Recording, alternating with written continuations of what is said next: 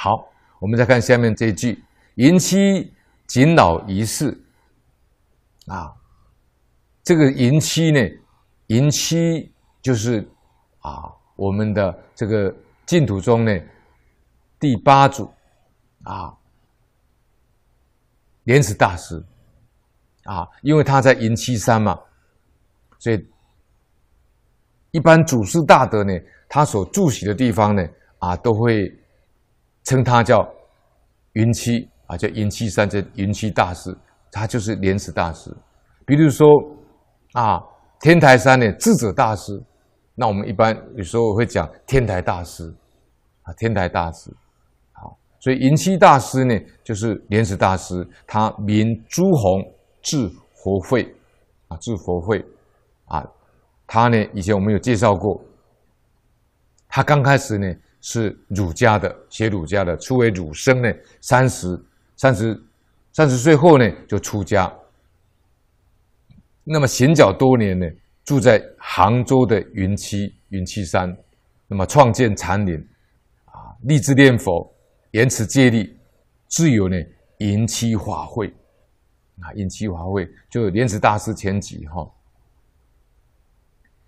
那么这个地方提到说这个。啊，云栖谨老仪式呢，是莲池大师对于生老病死啊，这他在这个云栖法会里面呢、这个云栖共住归约别集之十一啊，这里面有一篇呢是老唐锦册啊，老唐锦册啊啊，云栖共住归约别集第十二。里面有有一篇呢，叫《病堂锦册》啊，这些内容很接近。那么《感应篇汇编》所引出来的内容呢，是在《病堂锦册》这一篇的文章啊。这篇文章我们把它念一下，《病堂锦册》呢啊，这个《感应篇汇》里面引用的就是这一段，就佛言人命无常，处以呼吸。贫人一耳，何况病夫？我今殷勤来相检测，唯愿大德勿以人微而轻其仪，当观此身四大不调，百害一散，饮食渐减，医药无临，便利床敷，身饮枕席，必知已有腐孽。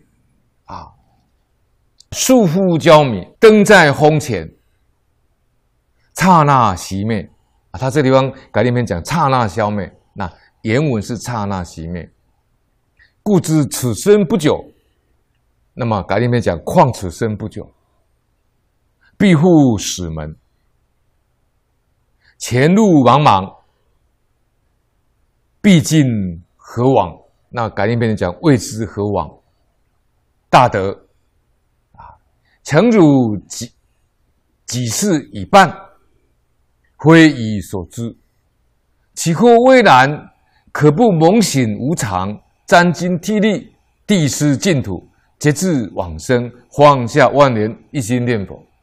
这段呢、哦，可以给人家做开示用啊，也可以这个有些人呢。还在迷惑颠倒呢，用这一篇呢，或者是生病的人呢，用这一篇呢来给他做一个检测啊。那我们把它翻成简单的这个白话啊。病堂检测呢，莲子大师说了，佛说呢，人命无常。佛陀说，人命在呼吸间嘛，啊，人命无常，的人命在呼吸间，所以处以呼吸啊，一气不来就是这个阴阳两隔了嘛。平人亦有平常人就都是这样啊，你平常就要这样关照啦，何况是生病呢？况何况病夫？我今殷勤来相谨测，我现在来给你啊劝导啊，来给你说法安慰，来警醒你。我今很虔诚的。来给你啊，这个劝请，伟愿大德啊，就希望你呢，勿以人威而轻其意啊。这个莲池大师都很谦卑啊，啊，他说我呢，我只是一个出家人而已啊，勿以人威而就看不起他的话了。当观此身四大不调，百骸易散啊。你要关照我们这个身体呢，是四大和合的，但是有一个不合的，四大地水火风有一个不调的话，啊，我们这个地大就是我们的这个骨头啦、肉啦，这个坚硬性呢，我们这个身身体上的这个口水血液呢，就是湿润性呢，我们这身体上的这个。体温呢，就是炎热性呢。我们身体上的呼吸呢，这个气呢，就是流动性呢。如果有一个不调的话，百骸易散呢，人就好像生命要结束一样。啊，这四大不调开始生病的时候啊，就是四大不调了，饮食就这样慢慢减少了，医药就不灵了啦。啊，这个拉屎拉尿就不行了啦。都在床铺上拉屎拉尿的啦，这叫便利床夫啊。在病床上呢，就是呻吟整息呀，只有在那喊病痛啊。这个时候就像什么呢？就像乙油在那个肉锅上一样的，乙有虎内啊，下面火在烧啊，疏忽焦煤，一下乙就被煮烂掉了，被煎烂掉了。又好像什么呢？这个人在病床上。啊，临命终的时候，生病的时候，就像什么灯在风前啊，风一吹就熄掉了。